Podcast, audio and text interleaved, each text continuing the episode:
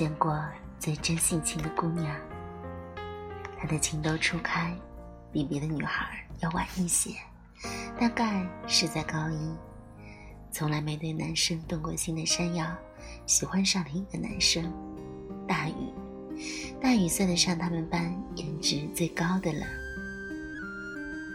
而山药一米七二的身高，七十公斤的体重，长得再普通不过，却有一头紧要长发。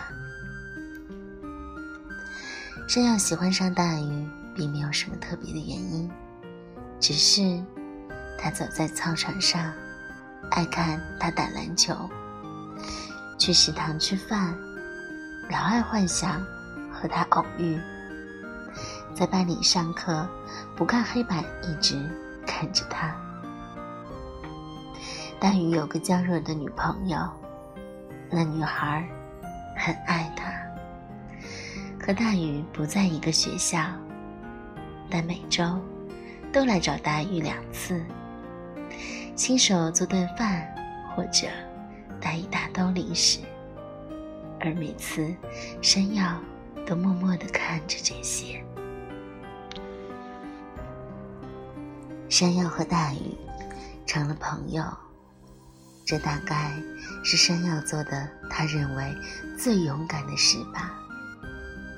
山药有了和大鱼接触的资格，每天下课去超市的时候，会故意经过大鱼的位置。问他要不要吃点什么？每次大鱼都让他买包口香糖。后来他俩关系渐好，山药饿了总会找大鱼要东西吃，大鱼总是摇着手里的口香糖。嘿，要不要吃点口香糖便便？山药翻着白眼说：“你家口香糖能止饿啊？”大鱼便一脸嫌弃地说：“他，你那么胖，别吃了，减肥。”就这样，一句随口的话，山药觉得自己真该减肥了。没有哪个男生会喜欢七十公斤的胖子吧？大鱼和他女朋友分手了，原因是女方觉得太累。大鱼又换了个女朋友，这次是个十足的朋克女。大雨变得主动，每天去朋克女班守着他。早上会提前买好一杯粥送过去，晚上会拉着他的手压操场，而这期间。山药减掉了三十斤，山药依旧在大雨身边默默的改变着，爱着。大鱼喜欢打篮球，山药为了他通宵看 NBA 球赛。山药知道大鱼的口味，为了他去学了几道菜。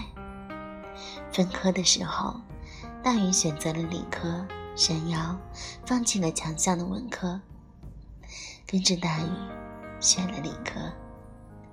大宇生日的时候，山药送了他一双他最喜欢的球鞋。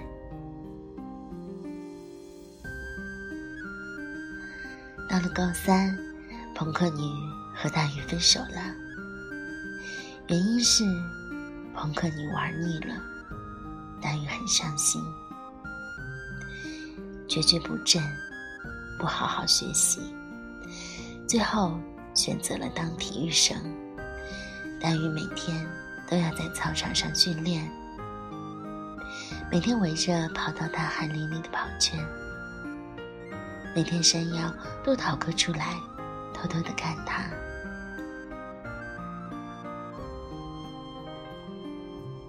体育生要去市里一所学校考试，山药知道后。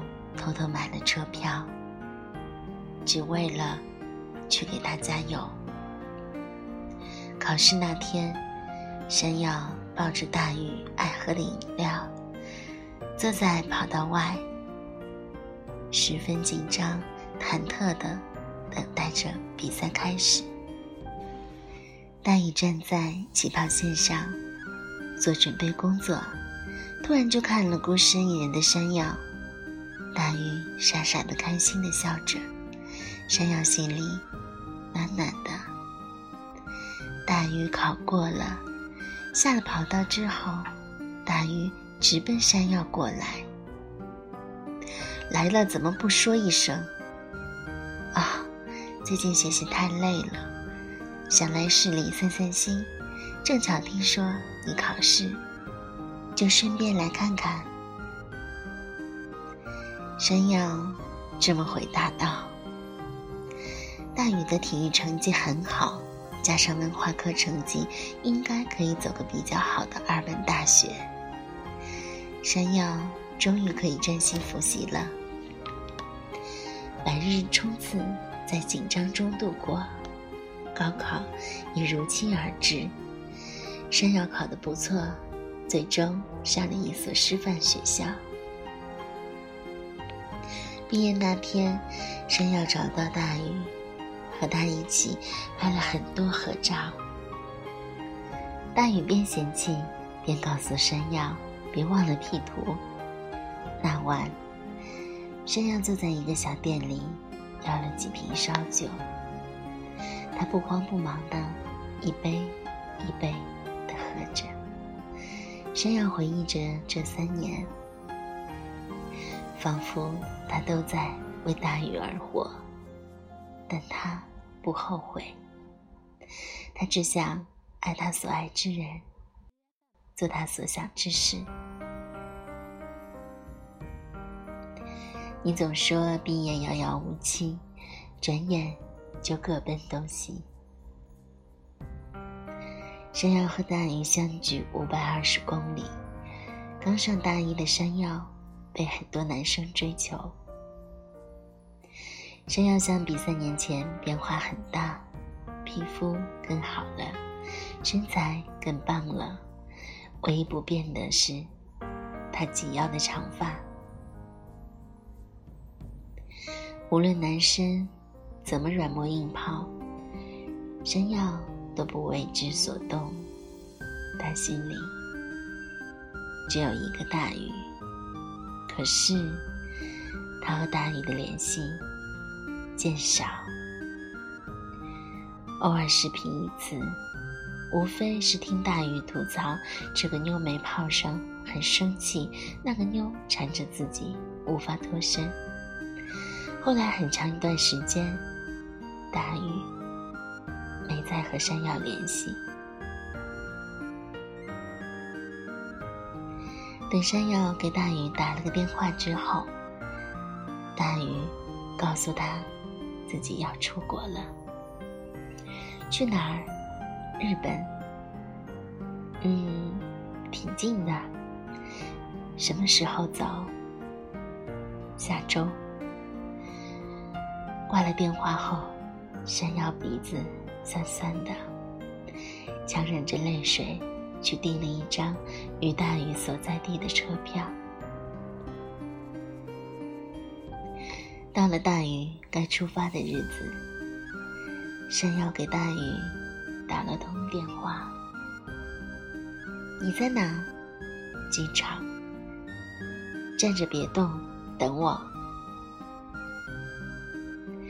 山药火急火燎地跑到机场，人山人海，去哪里找大雨？正当他大口喘着气的时候，有人敲了敲他的后脑勺。他一个转身，是大雨。怎么跑这么急？我怕我见不到你了。哎呦，这么想我啊！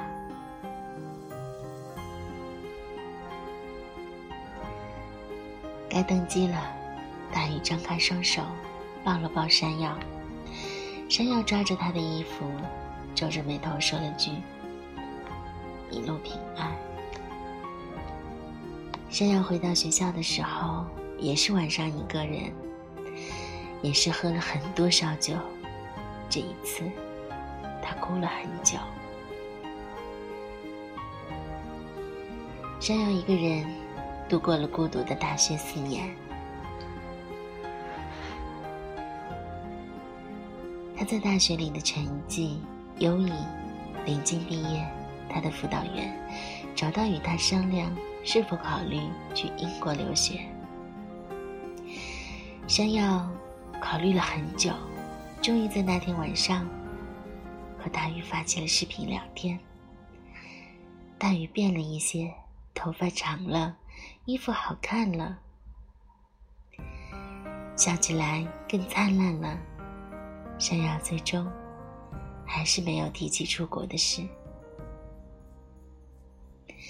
只是他一直在听大鱼说他的生活。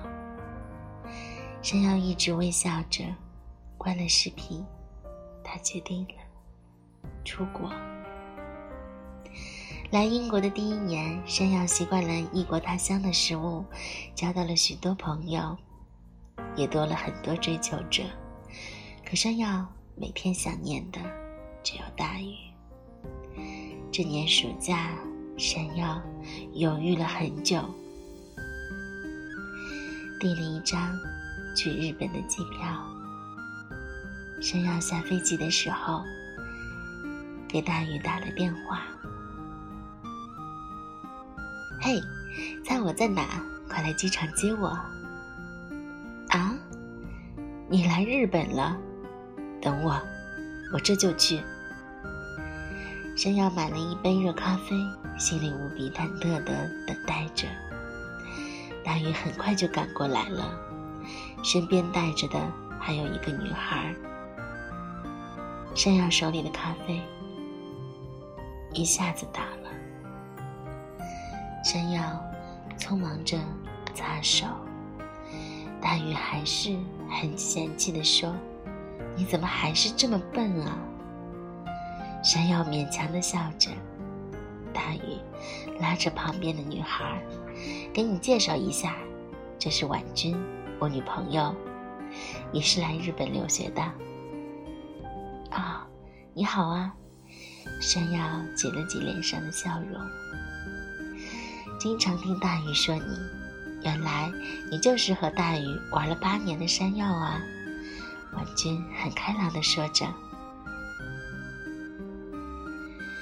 大鱼帮山药拉着行李，婉君一直挽着大鱼的胳膊，一路打打闹闹，山药跟在他们身后，仿佛是个笑话。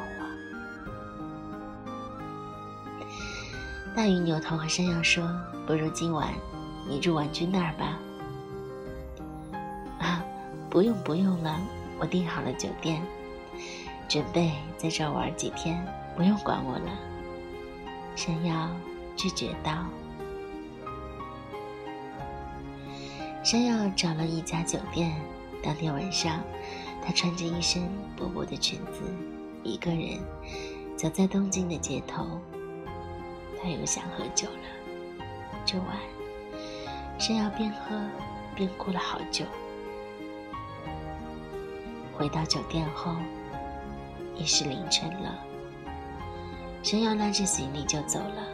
他买了一张回英国的机票，上了飞机。他给大鱼发了个短信：“我走了。”突然收到学校发的通知，有些急事。而这边的大鱼不停地骂着这个臭妮子，怎么那么不义气，说走就走了，还没玩呢。山药回到英国后，把自己封闭起来一周。他仿佛是用这个一周来忘掉这八年的暗恋。山药扔掉了所有从中国带来的东西，扔掉了所有的衣服，把及腰的长发用自己的剪刀剪掉了。山药做了个金黄色的波波头，买了许多以前从未尝试过的衣服。山药变了，变得异常活泼开朗，仿佛真的忘掉了大雨。可当他和朋友们聚餐那天，山药喝多了，喝得又吐又哭的，他抓起手机给大宇打了个电话。大宇，我好想你，每天都在想你，从高一的时候开始。我为了接近你，和你做朋友，因为你说我胖，我瘦了三十斤。你不知道，你每次和女朋友分手，我有多开心。你不知道，我每天为了看你训练，逃了多少次课。你不知道，我去市里是专门去为了看你考试。你是我拒绝任何人的理由。为什么我总能立刻出现在你面前？为什么我隔着几百公里说走就走去找你？你想过吗？因为，因为我喜欢你啊！八年了，喜欢了你八年。我好累呀！山药哭着，语无伦次的说完了这些话。山药，对不起，我都不知道，我……山药冲着电话骂了一句，挂了。从那以后。山药换的电话号码删除了大宇所有的联系方式，他再也没有联系过大宇，也再也没有提起过大宇。山药最后一次见大鱼是在大鱼的婚礼上，山药收到了大鱼的请帖，是大鱼托朋友给他的。山药回到中国参加大鱼的婚礼，大鱼西装革履，他身旁的姑娘穿着白色婚纱，无比美丽，是婉君。听说婉君父母在日本都买好了房子，可婉君为了要回中国的大鱼，毅然决然的跟着回来了。吃饭的时候。山药和老朋友们坐在一起，大鱼和新娘子来敬酒。轮到山药这儿，大鱼差点没认出山药。山药还未等大鱼说话，先说了一句：“我等会儿还有事儿，要提前走了。祝你们百年好合啊！”说完，便一口干了那杯喜酒。喝完，山药便拎包，说了声再见，就走了。山药又回到了英国。后来，山药和一个比自己大十二岁的外国人在一起了，并不是因为山药有多喜欢他，而是那个男人总能在他生病的时候照顾着他，一步也不离开。也喜欢陪着山药喝酒，经常带着他去海边玩，容忍他的矫情闹情绪。山药也渐渐离不开了他。能被一个人爱，也是一种福气。山药对大宇的喜欢是八年的暗恋，是颓败生活中的英雄梦想，是不死的欲望。山药很勇敢，甚至是一种孤勇。他将自己最好的青春都耗费在了大宇身上，但他不后悔，也从未回头。爱就爱了，不求回报，也不值得一提。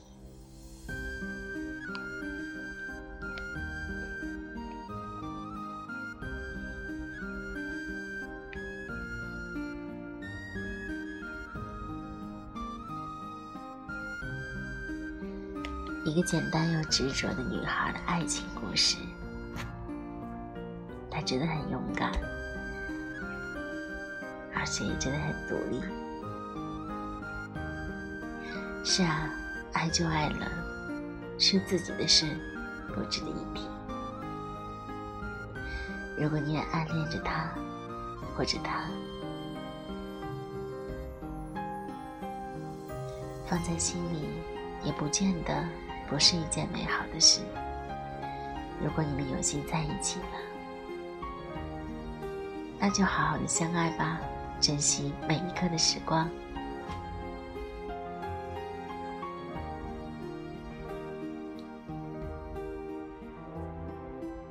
有时候感情就是这样，让人期待，让人眷恋，让人不舍。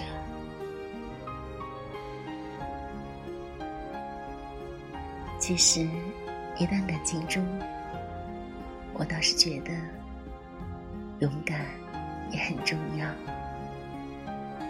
如果你暗恋一个人，不妨早一点让他知道。或许，结局就会不一样。